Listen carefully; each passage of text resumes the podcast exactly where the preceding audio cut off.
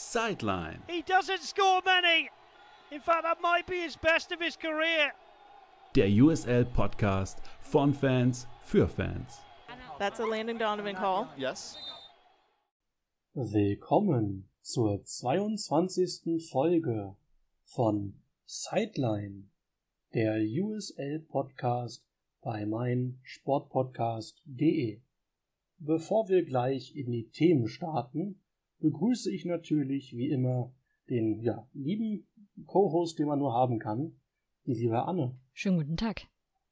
Wir haben heute einen kleinen Blumenstrauß an Themen für euch vorbereitet und wollen gleich mal mit dem wahrscheinlich ja medial stärksten Thema anfangen, dem Halbfinale im US Open Cup mit USL-Beteiligung.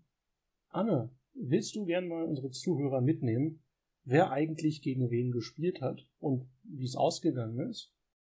Also die Partie, über die wir jetzt sprechen werden, weil es die einzige Partie von zweien mit USL-Beteiligung war, endete mit 0 zu 0 und brachte am Ende nicht so viele Highlights hervor, weshalb man sich dann irgendwann eigentlich für Schere, Stein, Papier verabredet hatte, dann aber festgestellt hat, dass es leider gegen die Richtlinien des US Open Cups spricht. Und dann traf man sich zum Elfmeterschießen. Es geht natürlich um Sacramento Republic FC, die zu Hause spielen durften und Sporting Kansas City in Empfang nehmen durften. Und ja, so die beiden Halbzeiten haben nicht so viele Highlights hervorgebracht. Es gab natürlich ein paar Torschüsse, es gab auch ein paar Chancen. In der Nachspiel, nee, nicht in der Nachspielzeit, in der ja, ich überlege gerade, war es noch eine Verlängerung oder war es tatsächlich in der Nachspielzeit? Ich bin mir nicht sicher. Ich glaube, es war die Verlängerung. Hatte Kansas eine, eine sehr, sehr gute Torchance, die am Ende aber auch mit ein bisschen Pech an der Latte endete. Aber ansonsten endeten einfach nahezu alle Torschüsse in den Armen von Danny Vitello, dem Torhüter von Sacramento, der einfach einen sehr, sehr starken Tag hatte und da nochmal ziemlich viel rausgefischt hat, fand ich. Und ja, auch wenn Sporting natürlich irgendwie mehr Chancen hatte, deutlich mehr, muss man tatsächlich auch sagen, und auch den größeren Spielanteil hatte, hat es am Ende dann doch nicht gereicht. Die Chancen, die man sich da herauserkoren hatte, die waren meistens bis auf der eine Lattentreffer jetzt nicht die vielversprechendsten und waren oftmals eher ungefährdeter. Ja, von daher traf man sich dann irgendwann im Elfmeterschießen. Im Elfmeterschießen sind erst einmal alle Schüsse reingegangen. Das heißt, so spektakulär war es da, was Torwartparaden nicht angeht. Andersrum, was Torwartparaden angeht, nicht. Für Aufsehen gesorgt haben tatsächlich da die Jubel der Spieler. Denn ein Kansas-Spieler hat nach einem Elfmeter so einen gute Nacht Jubel gemacht. Nur um dann von einem Sacramento-Spieler das gleiche nochmal reingewirkt zu bekommen, der den Elfmeter im Panenka-Stil reingeschossen hat, was dann auf Twitter sehr viral gegangen ist, war das ja schon, nun ja, ein etwas schwieriger Move ist, was jetzt die, ich sage jetzt mal nicht Fairness angeht, aber was den Stil angeht. Aber lange Rede, kurzer Sinn. Der letzte Schuss von Kansas konnte gehalten werden, wodurch sich die Jungs von Sacramento mit 5 zu 4 im Elfmeterschießen durchgesetzt haben und damit als Zweitligist im US Open Cup Finale stehen. Das ist schon eine ziemlich große Nummer, wie ich finde. Ist ja dann auch verdient. Also, wie gerade eben schon gesagt, Vitello hat ein super starkes Spiel gehabt, ist auch Spieler des Tages, glaube ich, geworden. Von daher hat er das auf jeden Fall verdient und sein Team natürlich auch mit. Den Torjubel beim Elfmeterschießen dort fand ich ehrlich gesagt jetzt gar nicht so aufregend oder so kritisch zu sehen, weil ob die, ob diese Geste jetzt irgendwie Sacramento gegenüber gemeint war oder ob das vielleicht sogar immer sein Torjubel ist, weiß ich gar nicht. Aber ich weiß nicht, also das ist ja keine super krasse Geste, sondern du packst einfach nur beide Hände übereinander und legst den Kopf drauf, während du sozusagen wieder zurückläufst. Da finde ich, gibt es Torjubel, die erheblich provozierender und arroganter sind. Von daher sehe ich das jetzt nicht so tragisch. Das scheint sowieso irgendwie so ein Ding gewesen zu sein, sobald ein Sporting-Spieler sich irgendwie über sein Tor gefreut hatte, hat der Sacramento-Spieler die gleiche, den gleichen Jubel danach gemacht. Das fand ich ein bisschen merkwürdig. Der, der eine Sporting-Spieler, ich weiß leider nicht mehr, wer es war, ähm, hat dann beispielsweise so einen Flip nach hinten gemacht. Und der Sacramento-Spieler, der danach getroffen hat, hat das gleiche gemacht. Das war der, den ich meinte. Der hat mich genau erst den Gut Nacht Jubel gemacht oder nach den Flip oder andersrum. Äh, also wenn dann war zuerst der Flip bei dem äh, Sporting-Spieler. Aber, aber weiß ich nicht, finde ich jetzt nicht. Fand ich jetzt nicht so tragisch bei oder so so zu kritisieren. Ja, ging auch der Elfmeter an sich in, äh, viral durch den Paninka. Für die, die es nicht auf dem Schirm haben, im US Open Cup wird ja nach Ligen gestartet. Das heißt, die MLS steigt erst sehr spät ein und die USL Championship steigt schon ab Runde 2 ein. Das heißt, die müssen viel mehr spielen im Vergleich zu MLS. Das heißt, Sacramento hatte erst ein 6-0 gegen einen Viertligisten, der ihnen halt zugelost worden ist. Danach hatten sie ein 2-1 gegen einen Drittligisten. Dann kam in der vierten Runde der wirklich nennenswerte Sieg gegen Phoenix, wo den ersten schon klar war, das könnte was werden. Dann im Achtelfinale, als die MLS auch schon dabei war, haben sie die San Jose Earthquakes aus der MLS rausgekegelt. Im Viertelfinale war es dann Los Angeles Galaxy und jetzt eben Kansas. Das heißt, in einem Run drei MLS-Teams rausgeworfen. Egal wie das Finale ausgeht, die können als Gewinner da rausgehen. Ja, auf jeden Fall haben, haben sich dann auch verdient, da hingekämpft zu haben. Und am Ende kann man es ihnen eigentlich nur wünschen, dass sie dann sich den Pokal nach Hause holen. Aber ja. Ich meine gehört zu haben, dass das das erste Mal ist, dass ein MLS, ein Nicht-MLS-Team im Finale steht seit 2008. Ja, das kann schon passen. Und es wäre auch, wenn sie gewinnen, erst das zweite Nicht-MLS-Team, das den Pokal gewonnen hat. Denn davor müssten es die Rochester Rhinos gewesen sein und danach haben halt nur noch die NRS-Teams gewonnen. Das heißt, sollten sie es schaffen, Orlando zu besiegen, dann wären sie eben eine sehr, sehr illustre Gemeinschaft. Das haben halt bisher sehr wenige geschafft. Dazu kämen noch 300.000 US-Dollar Preisgeld und ein Champions League Platz. Aber so weit müssen sie erst noch kommen. Die Frage ist ja, so ganz kann diese Statistik, wenn man sich das ganz kritisch mal anfragt, auch nicht stimmen weil die MLS ja erst, oh, jetzt muss man rechnen können, knapp 30, knapp 30 Jahre alt ist, weil, weil 94 gegründet und davor hat der US Open Cup ja schon stattgefunden. Das heißt, da haben logischerweise dann wahrscheinlich NASL-Teams und Co. gewonnen.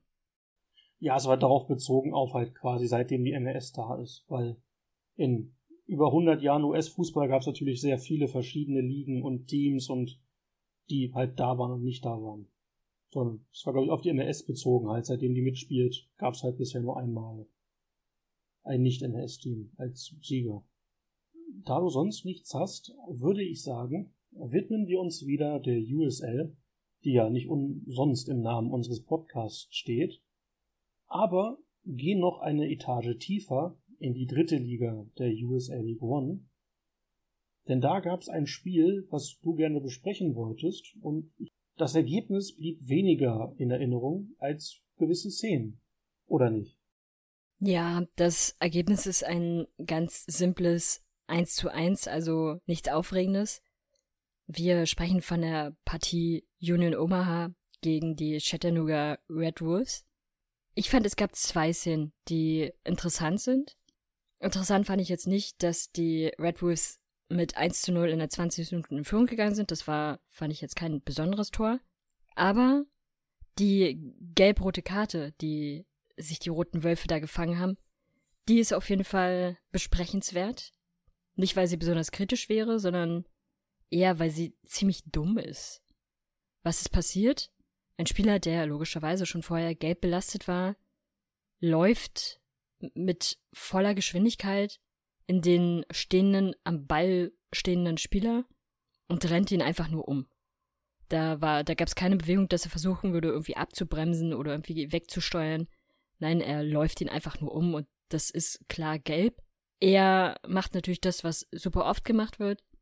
Tut natürlich so, dass er ja gar nichts gemacht hätte und gar nicht verstehen würde, warum man dafür jetzt eine Karte bekommt.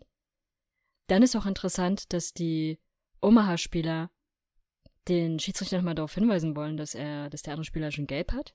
Das weiß der Schiedsrichter natürlich und sagt den Spielern auch, dass sie weggehen sollen. Sie haben quasi eine Art Mauer geblitzt, sodass er gar nicht durchkommt. Und hinter dieser Mauer versuchen die roten Wölfe den betroffenen Spieler heimlich wegzubringen, aus der Situation rauszubringen und schieben ihn quasi wieder Richtung eigenen Strafraum, dass er weit weg von der Situation ist, in der Hoffnung, dass der Schiedsrichter ihn sozusagen übersieht und denkt, dass ein anderer Spieler das gewesen wäre, dass der dann eventuell gelb bekommt. Aber der Schiedsrichter ist ein cleverer, hat sich gemerkt, welcher Spieler das ist und hat ihn offensichtlich auch beobachtet oder gesehen und ist dann schnurstracks hat er sich durch die Mauer gekämpft an den roten Wölfen vorbei und hat dem Spieler die berechtigte gelbe Karte gezeigt, der selbstverständlich ganz überrascht war.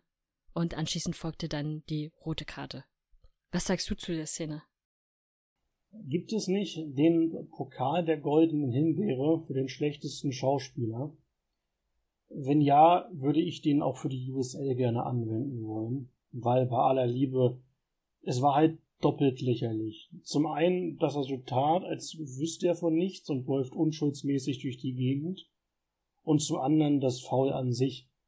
Also man hatte quasi eine Art Kreuzungsphänomen. Äh, der Spieler von Omaha kriegt den Ball, läuft quasi von der Kameraperspektive senkrecht und waagerecht kommt von der rechten Seite eben der, Oma, der, der Chattanooga-Spieler angeschossen und rennt ihn aus vollem, ja, aus vollem Wucht weg, tackelt ihn wie im Football durch die Gegend, so dass der Omaha-Spieler noch wegfliegt. Und da bin ich ganz ehrlich, A, warum machst du das? Das war sau unnötig.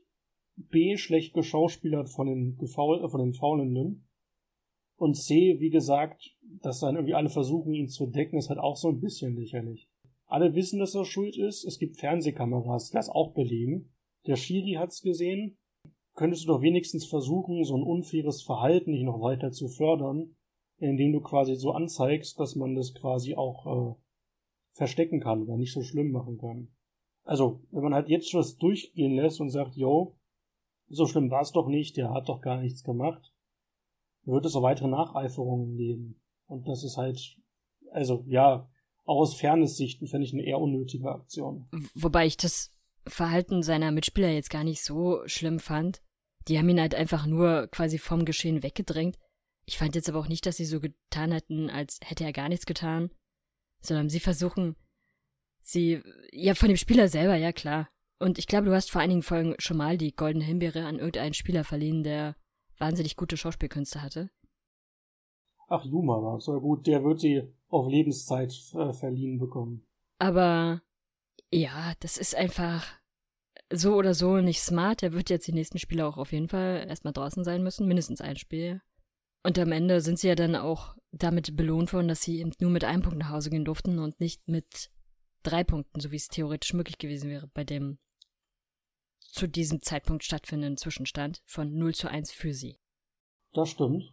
Wenn man sich die Tabelle anguckt, war das auch ja so, so semi-gut für beide. Denn Omaha steht aktuell zum Zeitpunkt der Aufnahme am äh, Mittwoch mit 24 Punkten und auf Platz äh, 6 und Chattanooga mit 22 Punkten auf Platz 8. Das heißt, hat beiden nicht wirklich was gebracht, da jetzt einen Punkt zu holen. Und dazu kommt ja noch, dass Chattanooga eh noch Probleme hat, was die Vorwürfe gegen den Trainer angeht. Also, vielleicht wollten die da so ein bisschen Dampf ablassen mit der Vorgeschichte.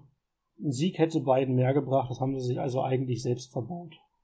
Ja, wobei man dazu noch sagen muss, der Ausgleich fand dann in der, was, 94. Minute, glaube ich, oder so, also relativ spät erst statt. Der dagegen war aber schon sehr, sehr schön. Es war eine richtig schöne Fernschussrakete. Sah, sah gut aus. Da will ich dir gar nicht widersprechen. Das war definitiv sehr schön. Und ich wette auch wieder ein Tor des Monats oder Tor der Woche Kandidat. Also Fernschusstore kommen eigentlich immer gut. Wo wir übrigens schon beim Thema sind, in der USA Championship ist mir aufgefallen, wird ja auch jede Woche das, ähm, zum Beispiel der Save der Woche mit gekrönt. Und ich habe mir die mal angesehen, die jetzt gerade die jetzt gerade beworben werden für diese Woche. Wir kommen ja nachher noch auf die USL zu sprechen oder auf die Championship. Und da finde ich im Save of the Week waren fünf oder sechs Saves drin, aber vier oder sagen wir es mal so, 90 Prozent dieser Saves waren, fand ich nicht mal wirklich interessant oder wirklich stark, sondern es waren einfach ganz normale Paraden, die in jeder Partie drei, vier Mal wahrscheinlich vorkommen und so ganz klassisch einfach sind. Und es gab lediglich eine Parade von äh, vom äh, Orange County Keeper Shuttler, der, der durchaus zweimal sehr stark rettet in einer Situation. Aber der Rest fand ich war ein bisschen, bisschen lahm. Also wahrscheinlich hat die USL in dieser Woche keine guten Saves für sich in Anspruch nehmen wollen. Und äh, hatte nur diese Saves äh, ja, bewertet. Fand ich ein bisschen merkwürdig. Ja, wenn man quasi sonst nichts hat und irgendwas vorlegen muss zur Deadline oder irgendwas hergibt, was man noch so finden konnte. Ja, ein bisschen wie die Highlights vom US Open Cup Spiel zwischen Sporting und Sacramento aus der regulären Spielzeit. Viel passiert nicht, aber man muss irgendwas zeigen, also zeigt man ganz viele merkwürdige, sinnlose Situationen, die ungefährlich sind. Ein gutes Sch Schlusswort würde ich sagen. Wollen wir uns der Pause widmen und uns deswegen selber rot geben, um auf die Bank gehen zu dürfen? Ja, aber rot würde bedeuten, wir kommen nicht zurück. In dem Sinne machen wir eine kleine Pause und hören uns dann gleich wieder. Dann geht's in die USA Championship bei Sideline, der USL Podcast. Schatz, ich bin neu verliebt. Was? Da drüben. Das ist er. Aber das ist ein Auto. Ja, eben. Mit ihm habe ich alles richtig gemacht. Wunschauto einfach kaufen, verkaufen oder leasen. Bei Autoscout24. Alles richtig gemacht. Willkommen zurück zu Sideline, der USL Podcast. Wir widmen uns wieder der USL Championship und reisen von Sacramento nach Birmingham, Alabama. Denn da spielt eine Mannschaft, über die wir jetzt gerne reden wollen, oder über die Anne gerne reden wollte. Und da würde ich sagen, Ladies first. Sweet Home Alabama ist heute, weil wir gleich zwei Partien von Birmingham besprechen werden. Einmal zu Hause und einmal auswärts. Und beide könnten fast nicht unterschiedlicher sein, als sie es waren. Die erste Partie haben sie zu Hause gespielt und dort hatten sie Ludon United zu Gast. Und das war schon eine sehr eindeutige Partie. Man ist, ich glaube, mit 3 zu 0 oder nee, 4 zu 0 hatte man sogar zwischenzeitlich. Und die Partie endete dann mit 6 zu 1. Also es war eine sehr torreiche Partie, die eine Sache sehr deutlich gezeigt hat. Die Verteidigung von Lowdown ist wahnsinnig schlecht gewesen in dieser Partie. Gut, war sie in anderen Partien auch schon, aber da hat man es mal wieder sehr deutlich gesehen. Und am Ende hat Lowdown tatsächlich sehr verdient dieses Spiel auch verloren. Warum? Wenn wir jetzt uns gleich mal die Tore genauer ansehen, dann weiß man auch Bescheid. Gab es denn für dich ein Tor, was dir besonders in Erinnerung geblieben ist? Eigentlich für mich war das 4-1 und das war doch das Tor von Ludon. Äh, lass es mich so formulieren, ein Teil der Tore von Birmingham war jetzt nicht sonderlich kreativ, sondern wiederholend. Und da fand ich das eine Tor von Ludon noch hübscher. Ja, das stimmt. Dann gehen wir einfach mal in das 1 zu 0. Da ähm, fand ich beispielsweise, das war sehr schön gemacht noch von Birmingham. In der 22. Minute da schoss der Schütze, ich weiß ehrlich gesagt jetzt gar nicht mehr, wer es war, einfach von weit außerhalb des Strafraums ganz flach den Ball einfach mal quer durch und dann landet er unten links im Tor. Sehr, sehr verdientes Tor in dem Moment. Beide Teams hatten aber bis dato durchaus Chancen gehabt. Das war bis dahin auch noch eine durchaus halbwegs ausgeglichene Partie. Aber danach ging es dann relativ schnell quasi Schlag auf Schlag weiter. In der 31. Minute fängt mich das erste Mal an. Das, was, ähm, ja, was, was so ein bisschen, was ein bisschen das bestätigt, was ich gerade schon mal gesagt hatte, dass die Verteidigung einfach wahnsinnig schlecht war. Und dort ist es zum Beispiel so, dass beim 2 zu 0 schätzen sich zwei Verteidiger wahnsinnig falsch ein und lassen sich auch extrem schnell fallen. Keine Ahnung, ob sie da jeweils einen Foul raushaben wollten oder ob sie einfach nur eine falsche Schrittfolge hatten und deshalb stürzten. Auf jeden Fall nahmen sie sich quasi selbst aus dem Spiel Und der dritte Verteidiger schnappte sich dann einfach den Angreifer im Strafraum, flexte ihn kurzerhand von hinten mal so ein bisschen weg, schön in die Hacke rein, und die logische Konsequenz ist ein Elfmeter. War jetzt nicht die besonders cleverste Tat, fand ich. Ne, und auch nicht das erste Mal in diesem Spiel, war das einzige Mal in dem Spiel. Denn der Elfmeter wurde dann verwandelt und das war tatsächlich der, kann ich schon mal so erzählen, der erste von dreien. Alle nur für Birmingham. Also habe ich auch lange nicht mehr gesehen, dass es im Spiel ohne Elfmeterschießen drei Elfmeter für eine Mannschaft gibt. In der 43. folgte dann kurz vor Schluss der ersten Halbzeit das eigentlich spielentscheidende 3-0. Das war ein Schuss vom rechten Strafraumrand in die untere Ecke.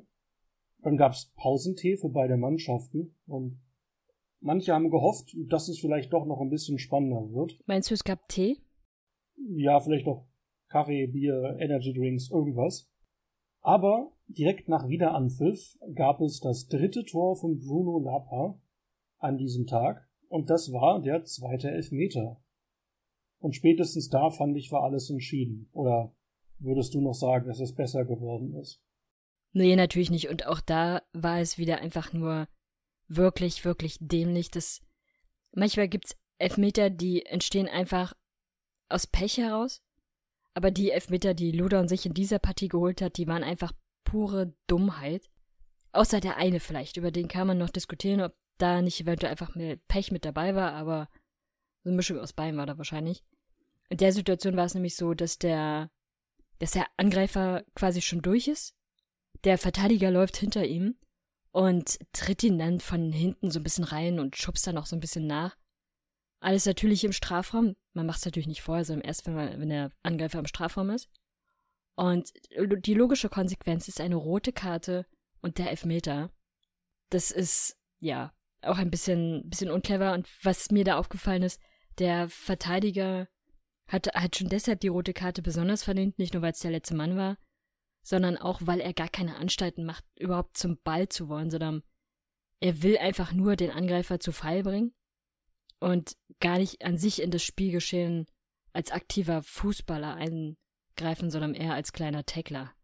Und dementsprechend war es gut, dass er dann schon in der 47. Minute duschen gehen durfte. Gutes Argument, wie ich finde. Da hast du recht. In der 54. gab es dann ein kurzes Aufatmen für Ludon, durch ein, wie ich fand, doch ganz hübsches Tor von Ludon. Und zwar hat sich Fletcher einen kleinen Sololauf am linken Strafraum quasi ja, zeigen lassen und hat den Ball dann ins Tor reingeschieben können. Da fand ich die Art des Herausspielens tatsächlich sehr schön. Man sieht halt, bei Ludon können durchaus talentierte Spieler sein, nur ist die Mannschaft halt leider oftmals nicht gut genug. Und daher freue ich mich, wenn sie in der Next Pro spielen nächstes Jahr, aber hat tatsächlich dann nicht wirklich weiter helfen können, denn in der 87., also 30 Minuten später, gab es dann den dritten Elfmeter für Birmingham. Auch da, wie gesagt, der dritte, das war dann äh, Bunbury, und spätestens da war es dann entschieden. Und da hat dann das Tor in der Nachspielzeit zum 6-1 eigentlich nichts mehr dran geändert. Was mir bei dem Elfmeter noch aufgefallen war, das war der, wo ich sagen würde, da könnte man vielleicht noch drüber diskutieren, ob da nicht einfach Pech mit bei ist. Aber es ist auch trotzdem schlecht verteidigt, weil der Verteidiger steht quasi starr da und will den Ball sozusagen wegschippen, als der Angreifer kommt. Und logischerweise, wie es immer so ist, kommt er zu spät und ja, stellt ihm dann sozusagen das Bein, was hat der Angreifer fällt. Das ist auch nicht clever gemacht. Aber da ist natürlich auch ein bisschen Pech mit dabei.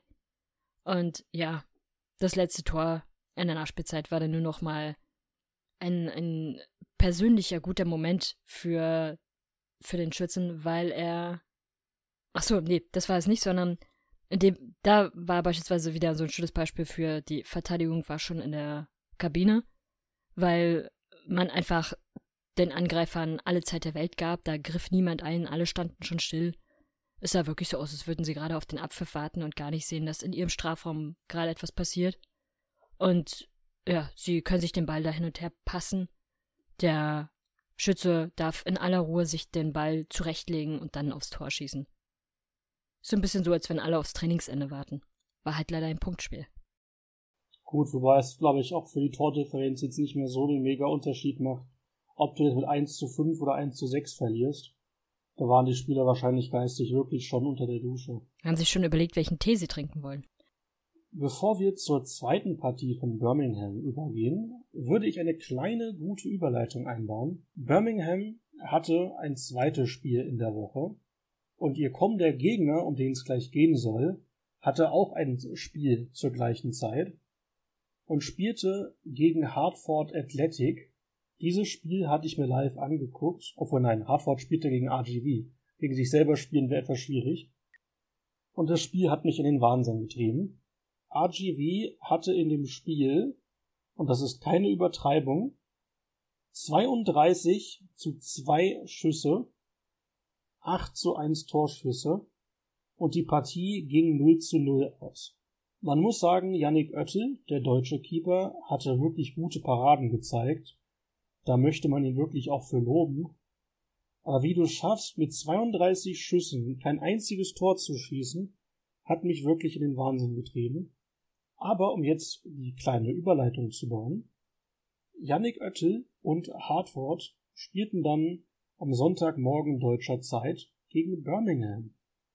Und die Partie war, wie du vorhin schon sagtest, ein guter Kontrast zum Spiel gegen Ludan. Und warum? Weil in dieser Partie quasi in der regulären Spielzeit kein Tor gefallen ist. Warum quasi? Es ist erst in der Nachspielzeit ein Tor gefallen. Aber klar, natürlich, das gilt zur regulären Spielzeit. Allerdings fand ich es dort aufgefallen, dass beide Teams wirklich gute Chancen hatten. Hartford hatte da sogar ordentlich Pech zwischenzeitlich, dass man die, die Latte traf. In der 14. Minute war das schon. Und ja, beide Teams da wirklich die Möglichkeit hatten, jeweils Tore zu machen, aber entweder die Keeper gut gehalten haben oder man die Chance zwar super rausgespielt hat, aber dann am Ende der Abschluss nicht ausreichend war. Unterschiedlichste Gründe. Die, die einzige Situation, die dann zu einem Tor führte, war eine Situation, an der Yannick Oettel beteiligt war. Und die lief leider nicht so ganz gut, weil er hat sich da einen kleineren Patzer geleistet, um es so zu sagen. Er hatte den Ball, will den Ball aus dem Strafraum passen und passt ihn genau in die Füße von einem Birmingham-Spieler. Und was dann natürlich das Problem ist, ist, dass er, als er rauspassen wollte, noch sehr weit vorne am Strafraum stand und so schnell gar nicht wieder zurückkam. Und dann war es natürlich sehr leicht, den Ball da einzuschippen. Und dann lautete es in der 91. Minute roundabout plötzlich 0 zu 1 und Birmingham ging als Sieger vom Platz. Also zwei Spiele und sechs Punkte in dieser Woche. Das stimmt, aber dieses, dieses Tor von Yannick Oettel, nenne ich es jetzt mal, war. Also ich fand es hat schon ein bisschen problematisch vorher angefangen. Denn der Abwehrspieler, der Yannick Oettel den Ball zugeschoben hat, der hätte das auch quasi gar nicht erst recht machen müssen. Weil so Oettel dann extra rauskam, um den Ball anzunehmen. Und dann kam halt der Fehlpass von Oettel. Das heißt, im Prinzip war das so eine, so eine doppel unnötige Aktion. Der Abwehrspieler bringt den Keeper in Bedrängnis der will den Ball möglichst rausklären und passt den Ball halt zu Enzo Martinez. Und der hat halt dann das leichte Spiel gehabt. Also der hatte Hartford einen kurzen Blackout in der Abwehr-Torwart-Situation, würde ich mal sagen. Der kostet ihn einen Punkt dann. Oh ja, ein Punkt. Und Hartford hatte zuletzt eh so ein bisschen eine schwierigere Zeit. Das dürfte sie auf jeden Fall ärgern. war halt eine gute Hin- und Her-Woche. Denn gegen RGV hätten sie verlieren müssen. Und da hatte Yannick Oettel einige gute Paraden gehabt. Und dann halt paar Tage später genau das Gegenteil. Sind sie also quasi wieder auf einem neutralen Level. Ein Tag gut, ein Tag nicht so gut.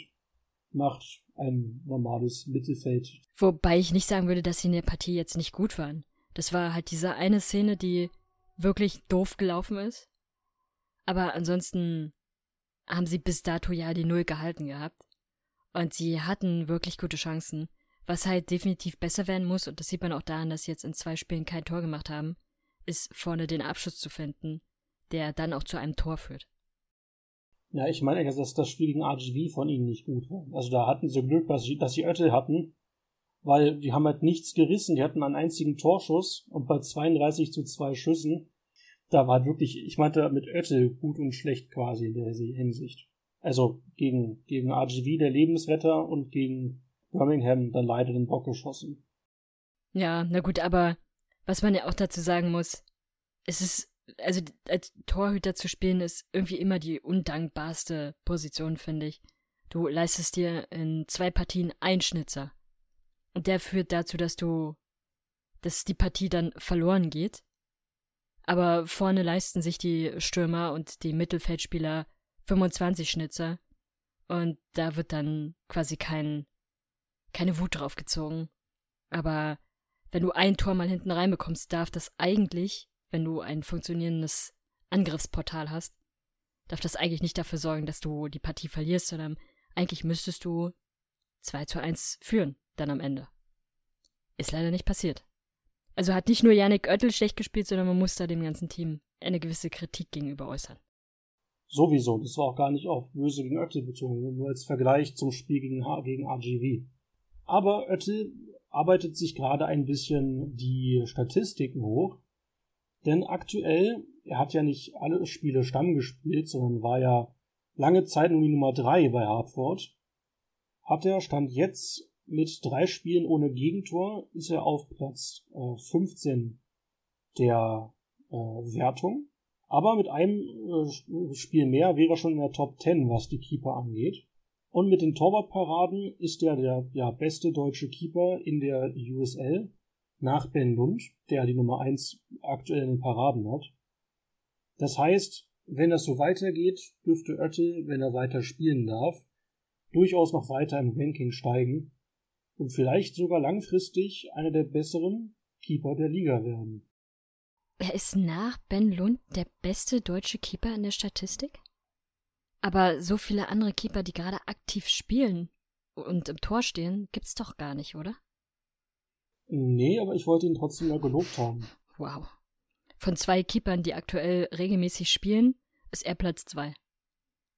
Das ist ein super Lob, da wird er sich freuen.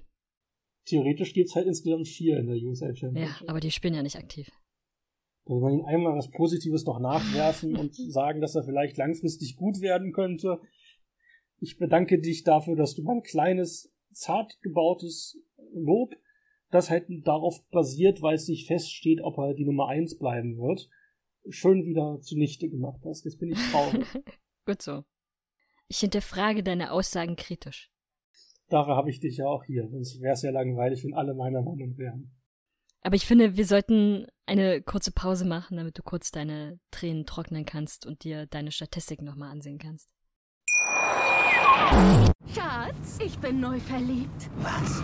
Da drüben. Das ist er. Aber das ist ein Auto. Ja, eben. Mit ihm habe ich alles richtig gemacht. Wunschauto einfach kaufen, verkaufen oder leasen. Bei Autoscout24. Alles richtig gemacht. Willkommen zurück zum dritten Drittel von Sideline, der USL Podcast. Oder um genau zu sein, zum dritten Drittel von Folge 22. Wir wollen uns noch zwei Partien widmen. Wir fangen mal mit der Partie an von einem Team, das ich immer wieder als Stehaufmännchen bezeichne. Und zwar reden wir von Charleston Battery. Und die hatten Sacramento zu Gast. So richtig Stehauf hat's in dieser, in dieser Partie nicht geklappt. Einfach aus dem Grunde heraus, dass sie nicht gewonnen haben. Aber es war trotzdem eine ganz unterhaltsame Partie, die damit begann, dass sie in der vierten Minute in Führung gegangen sind. Und da fand ich, war mal wieder ein Verteidigerproblem die Ursache des Ganzen, wie so oft. Der Verteidiger ist mich vor dem Torwart am Ball und will den Ball rausschießen. Das Problem ist aber, dass er nicht so richtig an den Ball rankommt und den, und den deswegen nur ganz leicht berührt, weshalb er nur ein kleines Stück fliegt und ausgerechnet vor die Füße des Angreifers. Und der denkt sich natürlich herzlichen Dank für diese Situation. Das Tor nehme ich gerne und macht ihn auch rein. Es ist äh, Emil Coelho. Nee, es ist gar nicht, sondern es ist äh, äh, Quaqua? Wie nennt er sich? Wie spricht er sich aus? Quaqua. Irgendwie so. Kaufmann Wilhelm, Anton, Kaufmann Wilhelm Anton. Qua, qua, wahrscheinlich. Geiler Name auf jeden Fall. Und ja, guter, guter Einstand für Charleston. Allerdings, bereits in der 18. Minute ändert sich das, da folgt das 1 zu 1. Und auch da Verteidiger mit beteiligt, nämlich ganz klassisch eine Ecke. Ecke, Kopfball des Angreifers, Kopfball des Verteidigers, Tor. Der Verteidiger hat in dem Fall leider ganz ungünstig den Ball einfach ins Tor gelenkt. Blöd gelaufen, aber gut, das passiert irgendwie. Dann in der 30. Minute ist es, ich spreche ihn mal auf Deutsch aus, weil er auf Deutsch noch witziger klingt, ist es Archimedes, der das Tor macht. Und hat er an sich, ist gut rausgespielt, hat er auch gut gemacht. Muss man, muss man lassen, beziehungsweise nicht er, sondern sein, sein Passgeber, der sich gegen drei Verteidiger durchsetzt. Passgeber war in dem Fall Coelho, der das erste Tor gemacht hatte für, für Sacramento. Und äh, Archimedes muss sich dann einfach nur durchsetzen und das Tor machen. Beziehungsweise nicht durchsetzen, er bekommt den Ball und muss ihn nur noch reinpassen das war soweit dann der, der Zwischenstand. Es gab dann aber noch den Ausgleich, man wollte es spannend machen, über Williams in der 42. Minute. Und dort ist es wieder ein bisschen, ja, es ist wieder schlecht verteidigt, wie so oft. Der Torhüter wehrt den Ball ab. Gut, das heißt schlecht verteidigt, das ist einfach auch doof gelaufen. Wehrt den Ball ab. Und sehr in seiner Nähe stehen ein Verteidiger und ein Angreifer und der Angreifer ist ein bisschen schneller am Ball. Und die Verteidiger machen das, was einfach leider immer sehr doof ist. Sie konzentrieren sich nicht aufs Verteidigen, sondern sind nur damit beschäftigt, den Arm zu heben, weil sie glauben, eine Absetzposition zu sehen. Ist aber nicht und, oder zumindest wird keine gepfiffen und angezeigt. Und das Tor zählt also 2 zu 2. So ging man dann in die Halbzeit. Am Ende trennte man sich dann aber mit weiteren Toren, die noch gefallen sind. Nämlich in der 48. Minute ist es La Grassa, der ja die Möglichkeit nutzt, die er braucht und den Ball quer über den Strafraum schießt. Ich habe noch ein Tor vergessen, das war noch vor dem Abpfiff der Halbzeit in der kurz vor der Pause war es. Das war äh, Lewis, der dort gegen sein ehemaliges Team traf, was ich noch ganz interessant fand und damit auch sein erstes Tor für Sacramento gemacht hatte ja, an sich nichts Besonderes, aber war ganz schön zu sehen, auch wie er sich da gefreut hatte. Das scheint ihm dann so ein bisschen einen kleinen Auftritt gegeben zu haben. Am Ende kann man aber sagen, Charleston hat jetzt nicht so schlecht gespielt, sie haben halt zwischenzeitlich schlecht verteidigt und vorne keine Tore gemacht. Hättest du noch was zu dieser Partie? Eigentlich nicht, außer dass ich Charlestons durchaus gute Momente mal wieder sehr angenehm fand. Und dass ich wieder der Meinung bin, die könnten eigentlich irgendwie mehr, sie zeigen es nur zu wenig. Weil wir hatten jetzt schon öfter Spiele gehabt, wo sie ihre guten Aktionen hatten, aber am Ende reicht es dann doch wieder nicht für den Sieg. Na gut, aber wenn man zwischenzeitlich einfach vergisst, wie man verteidigt, oder lieber damit beschäftigt ist, den Arm zu heben, dann endet das natürlich. Wobei ich glaube, das war Sacramento gewesen mit dem Arm, aber da zwischenzeitlich diese Patzer war schon bitter. Ich würde sagen, wir wechseln nach Kalifornien. Und zwar hatten wir da das Spiel zwischen dem ehemaligen Meister Orange County und San Diego Loyal. Das sind ja eines der Top-Teams der Liga. Eigentlich könnte man sagen, eine super spannende Partie. Aber auch nur, wenn man hier nicht zuhört. Denn Orange County ist ja aktuell das schlechteste Team der Liga. Aber doch, irgendwie scheinen die Jungs doch wieder Lust zu haben, Fußball zu spielen. Denn die Partie, muss ich ganz ehrlich sagen, da hat mir Orange County doch besser gefallen. Auch wenn ihr Maskottchen sehr seltsam aussieht. Also im Prinzip, es hätte man Elmo mit einer Sonnenbrille ausgestattet und in ein Hawaii-Hemd gesteckt. Aber gut, du brauchst in Orange County einfach auch eine Sonnenbrille, weil die ganze Zeit die Sonne scheint. Das stimmt natürlich. So von den Statistiken her war es am Ende eine ausgeglichene Partie mit mehr Torchancen für Orange County. Hat sich nur leider nicht im Ergebnis wiedergespiegelt. Denn in der zehnten Minute gab es das 1-0 für Orange County. Der Spieler war fast schon bei der Auslinie, hat den Ball in den Strafraum geschossen und da wurde er eingeschoben. In der 39. gab es dann die klassische Eckball-Situation. Also es gab eine Eckball, eine Ecke und der Kopfball führte zum Ausgleich. Das war dann auch der Halbzeitstand. Und da dachte ich, okay, Orange County eigentlich stärker, vielleicht geht da noch was. Es brauchte dann eine knappe Viertelstunde, bis dann das nächste Tor fiel. Und zwar in der 66. Minute, das 2-1 für Orange County. Ein Spieler war recht frei vom Strafraum des Gegners und hat mit einem sehr schönen Fernschusskracher ins obere rechte Eck das 2-1 gemacht. Da habe ich gedacht, okay, irgendwie haben die Jungs doch Bock, Fußball zu spielen. Und das, obwohl sie die schlechtesten ihrer Conference sind. Aber auch da hat San Diego nicht lange gebraucht, denn drei Minuten später gab es den Ausgleich. Auch da wieder die klassische Kopfballsituation. Es gab eine Flanke in den Strafraum, die Verteidigung hat gepennt und mit dem Kopfball kam dann das 2-2.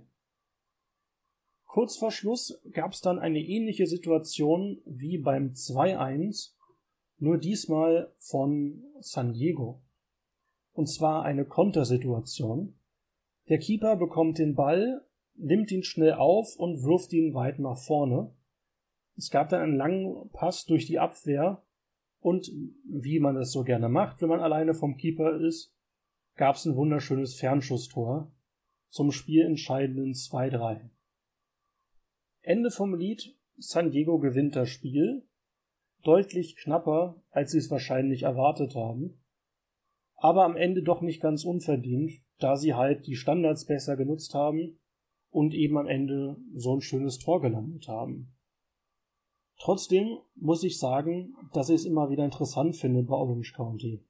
Die haben wichtige Spieler vor der Saison verloren, ihren eigentlich besten Keeper seit längerem auf der Bank und haben es trotzdem geschafft, trotz Hüpfburgen im Hintergrund, mal eben San Diego lange Zeit an den Rand der Niederlage zu bringen.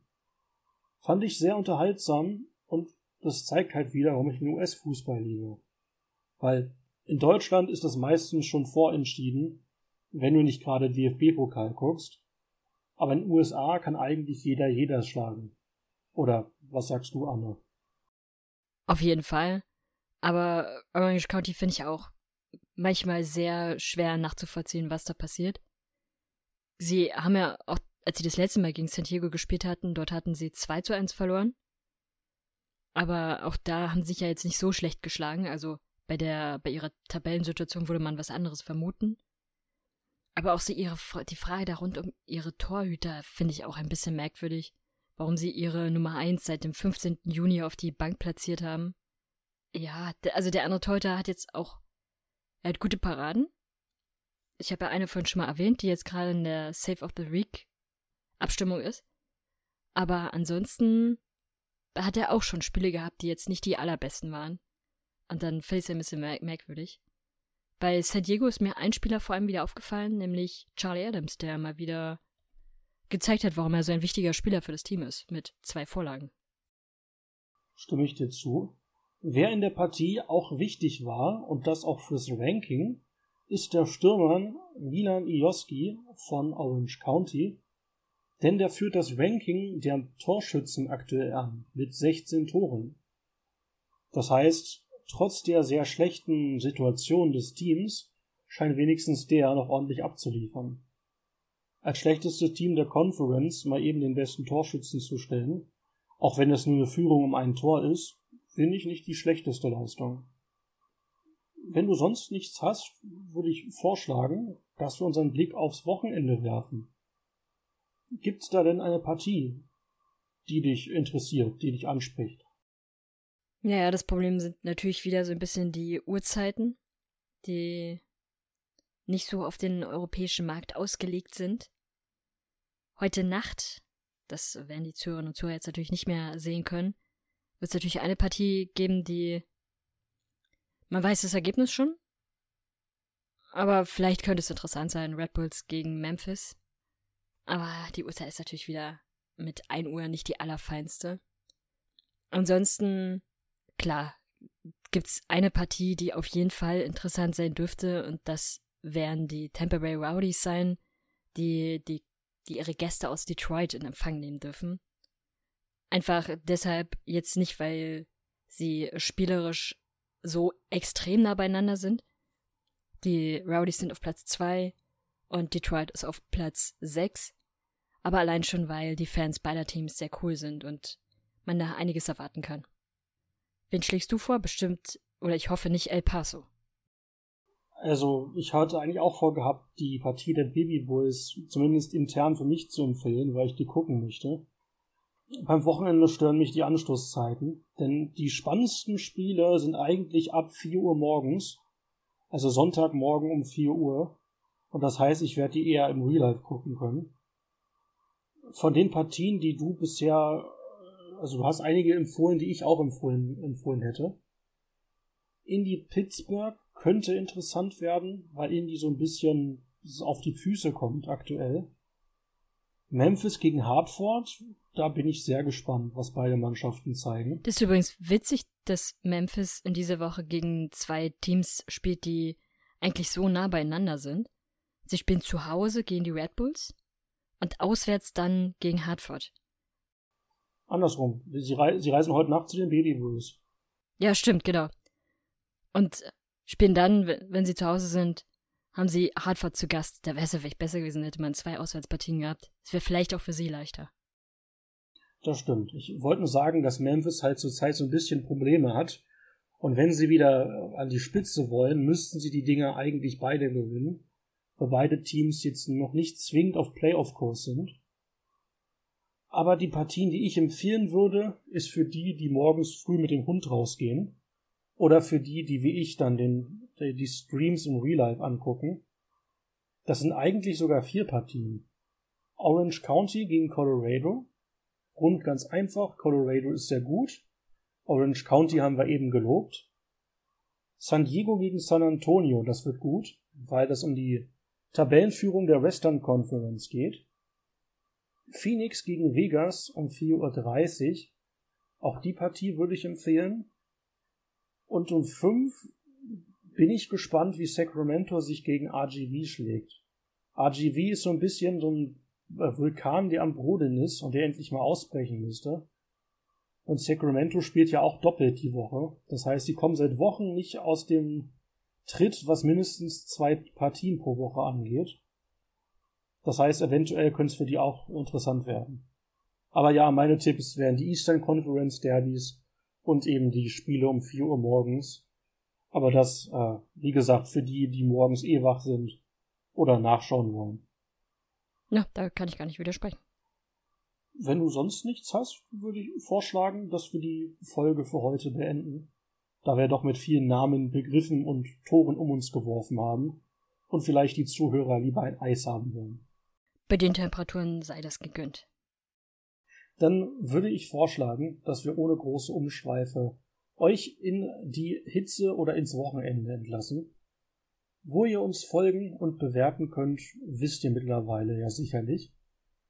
Und daher würde ich sagen, vielen Dank fürs Zugehört haben dann sehen, dann hören wir uns nächste Woche wieder in Folge 23 von Sideline, der USL Podcast bei meinsportpodcast.de.